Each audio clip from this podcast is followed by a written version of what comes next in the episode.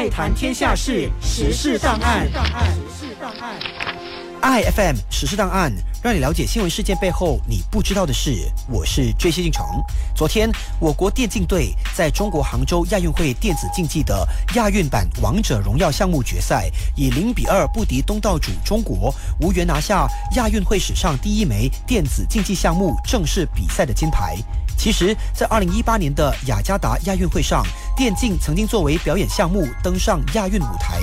今年，它是第一次成为正式比赛项目，隆重亮相。据了解，电子竞技项目也是本届亚运会唯一一个需要观众抽签后才能够买票的项目，单场的最低票价也高于其他绝大多数的项目。杭州亚运会电竞比赛一共有七个项目，分别为英雄联盟、王者荣耀亚运版、和平精英亚运版、Dota Two、梦三国二、街头霸王 Street Fighter Five 和足球电竞 FIFA Online Four。不仅如此，早在去年，在共运会第一次纳入电子竞技项目时，Dota Two 女子电竞项目的冠军正是我国的电竞队伍 Grills Gaming，显示了我国的电竞实力在区域中受到肯定。那么，电竞项目如何有资格成为运动会的竞技项目呢？首先，一个比赛项目需要有受众，有来自不同国家的选手，并且定期举办世界性的比赛。根据二零二三年上半年的中国电子竞技产业报告，中国的电子竞技用户规模达到四亿八千七百万人，在全世界，电竞也拥有庞大的玩家或选手基础。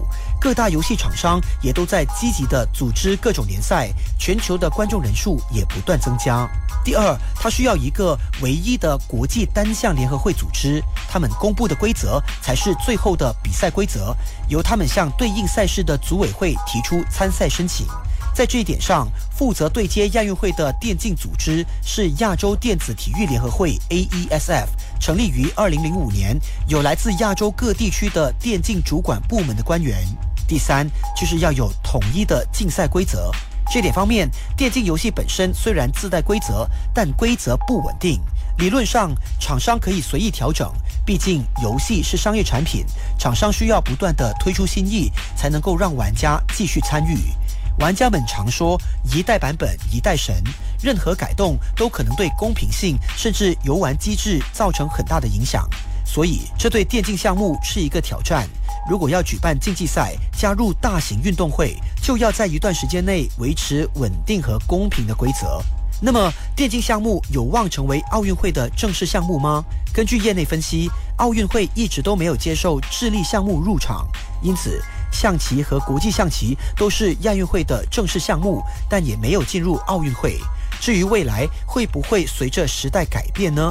我们就拭目以待。今天的实时档案由 J C 进城整理讲解，I F M 实时档案每逢星期一到五早上八点五十分首播，晚上八点五十分重播。你也可以在爱谈天下事脸书点击重听。爱谈天下事，时事档案。时事档案。